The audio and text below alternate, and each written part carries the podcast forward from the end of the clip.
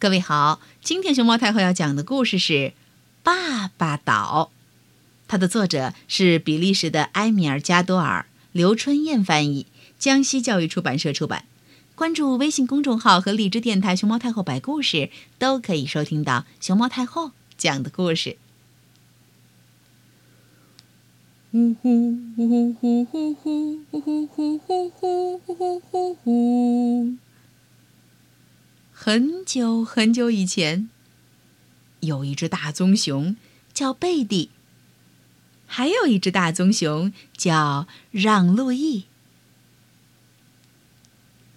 嘿嘿，让·路易快要当爸爸了。嗯，我会是一个超级棒的爸爸吗？让·路易想。一个超级棒的爸爸应该会踢足球，但是我一点儿也不喜欢足球。让路易坐在一个足球上思考着。一个超级棒的爸爸应该会潜水，像鱼一样游泳。我呢，嗯，根本不会游泳。唉，让路易叹了口气。更重要的是，一个超级棒的爸爸应该会给宝宝建个小木屋。我呢，也不会做木匠活儿。让路易自言自语。